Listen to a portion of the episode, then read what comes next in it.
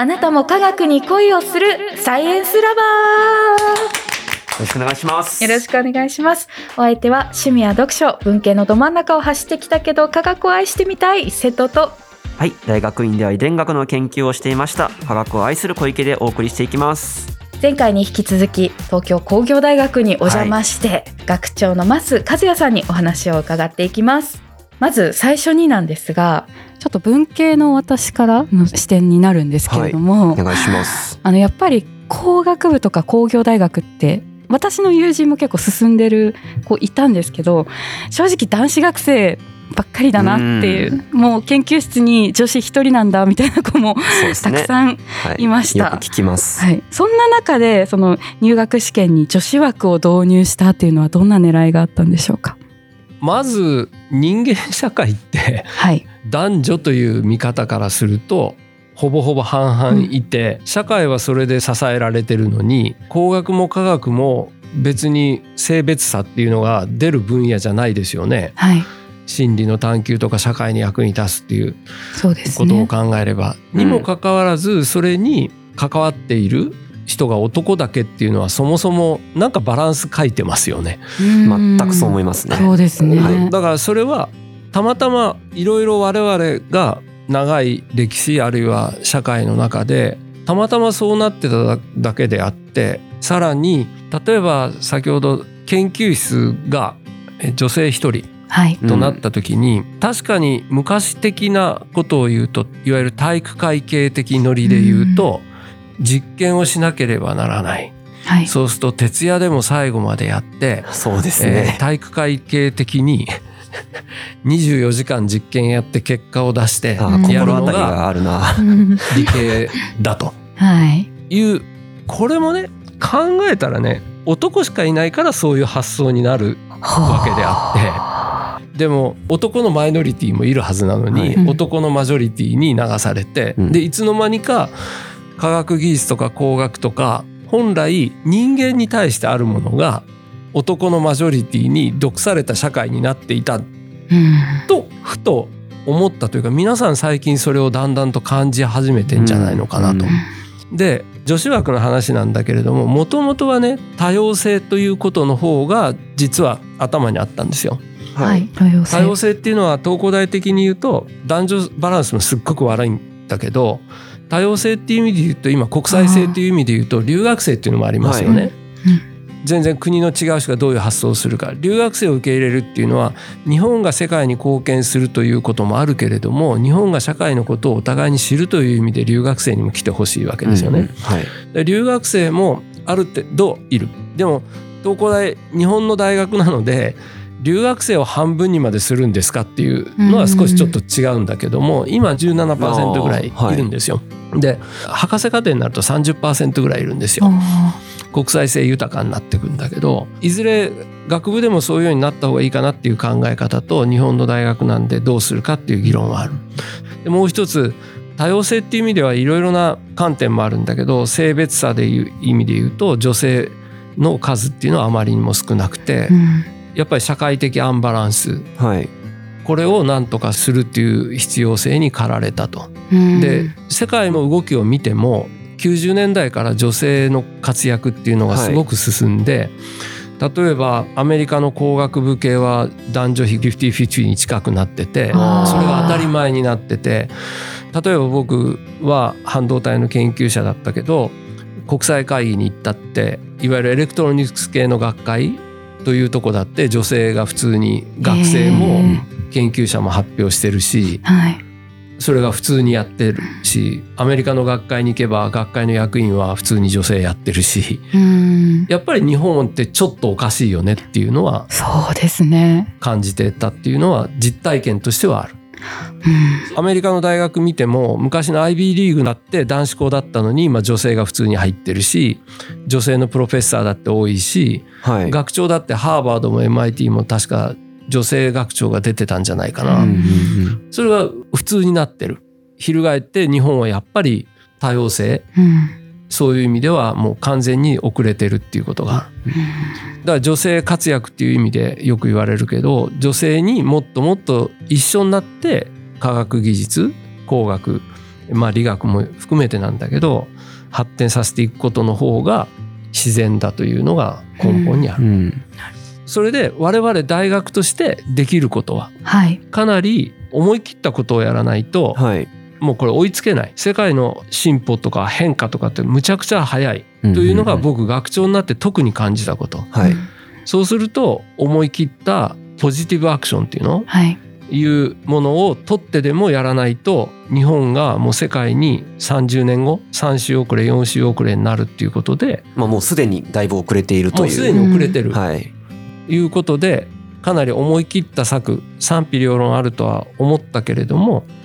今の枠組みの中で女性を増やす方法として総合選抜っていう中で女子枠というのを設けてはい科学技術分野あるいは工学分野の女性を増やそうと思ったのが女子枠の導入うんになります。多分何年も何十年もかけて変わっていくことがあると思うんです。女子枠導入によってどんな未来になればいいなっていうふうに思いますか？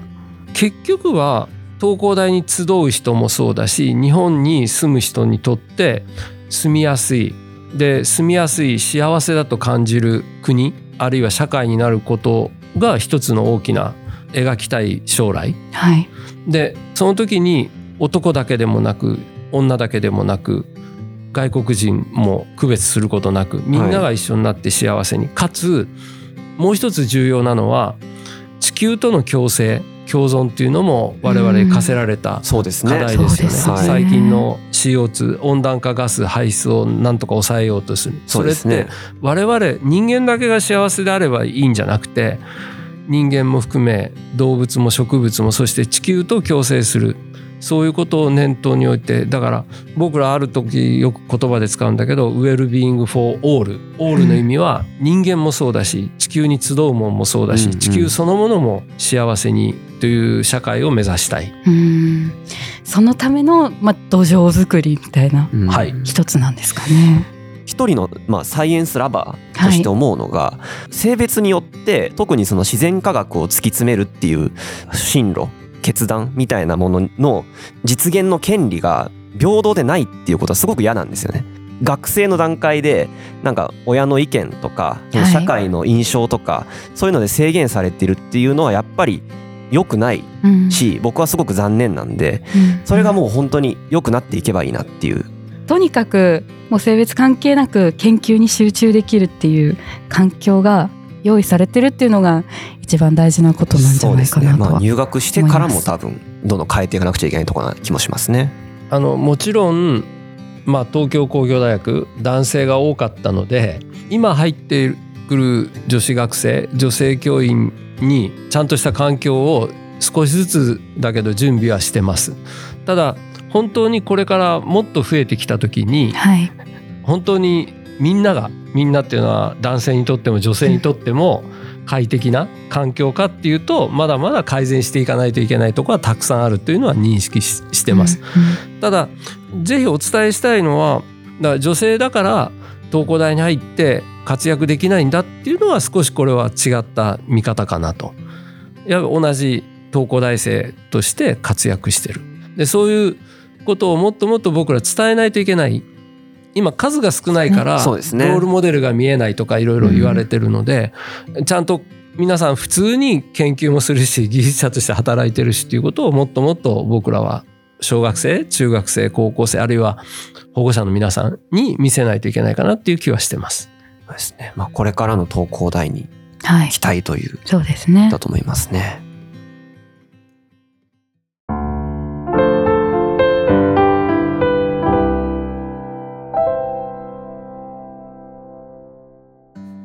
東工大というとあの本当に最近ビッグニュースがありまして、東京医科歯科大学との統合が合意に達したというニュースがありましたけどもまさこちらの方にはどんな狙いがあるんでしょうか？これもこの30年間の日本の状況っていうのがあるんですよ。はいうん日本ってよくなんか閉塞感があるとか成長してないとかよく言われますよね。うんはい。で世界を見ると GDP はちゃんと伸びてんだよね、うん。あのあはい欧はい。米は。でも日本だけ伸びてないと。はい。で世界は伸びてるんだけどじゃあ製造業っていうのを見た時に世界も例えばアメリカの GDP の中の製造業の GDP は伸びてない。伸びてるのは他の産業 IT 産業とかバイオ産業が成長してそれが GDP 全体を伸ばしてる、はい、製造業は伸びてない。あそうか。で日本ってずっと GDP 伸びてないんだけどやっぱり日本も製造業も伸びてない、うん、結局新しい産業を作ることができたかできなかったかの差だと。ああその IT とかバイオとかっていうことを考えるとやっぱり新しい領域が生まれないことには成長がないという。ええ、でさらにもっと遡ると東京工業大学が1881年にできてるんだけど東京職工学校として、はい、その時の設立の理念っていうのは工業工場があってそこに働く人を育てるのではなくて人を育てて工業工場を作るってある、うん、これって今風に言い換えると人を育てて産業を作りなさいっていうことを言ってる。ああ、もう発展の起点ですね。そうですね。ふとふと思ったら東京工業大学がこの30年間あれば人を育ててその人に産業を起こしてもらうことぐらいできたはずなのに、うん、その努力を怠ってたっていうことに気がついた。うん、これって設立の理念から外れてるし日本の停滞を作ったのはひょっとしたら産業界じゃなくて僕ら自身じゃないのかっていうすごいこうなんだろう反省というかね自分自身まずいと思ったああなるほどなるほどだから今東京工業大学の中を見ると自分自身も含めて批判することになるんだけど昔ながらの学科の構成なんだよね。うんこれって世界を新しく作ると言ってたことに反してるじゃないかと。で僕らと2022年から国立大学はあの第4期中期目標中期計画っていうのを立てるっていうことになってるんだけど6年ごとのね、はい、その時に東工大で掲げたのが理工学の再定義、うん、科学技術の再定義っていうのを挙げた理工学って本来どうあるべきって考えたの。でこれは産業を作っていくそういうための基盤になることを僕らは教育し研究しっていうことをしないといけないねって考えてた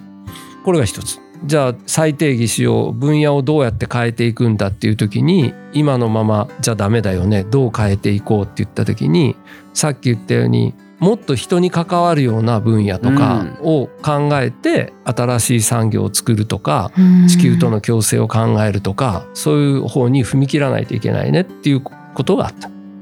これは医科歯科大学から少し聞いてる話は医科歯科大学も病院を持って人を治療するとかいうことをやってるわけだけど目の前の病気を治すことだけが医療かっていうのもやはり彼ら自身も疑問を持っていて、うんはい、もっと人そのもののことに関わるようなことも医科系大学歯科系大学としてはやらないといけないんではないかっていうことを考えて今の大学の在り方に危機感を持っていたと。そうすると我々が新しい社会を作るために東工大と医科歯科大今の大学を変えていこう社会へどうやって新たに貢献していこうかっていうことでその方法論の一つとして一つの大学になって、はい、人的交流を深めて研究交流を深めて社会に貢献していこうというのは、まあ、統合に至った経緯といえば経緯です。こんな反省から生まれている部分も大きかったんですね。なってくるとその新しい産業や領域を生み出すっていうところがその東工大としてのまあ目的というか目標になるような気もするんですがその具体的にその学生とか研究者みたいなことはこうどういうふうに交流というか流動があると思われますか？いろんなレベルがあると思うんだけども学生レベルで言うと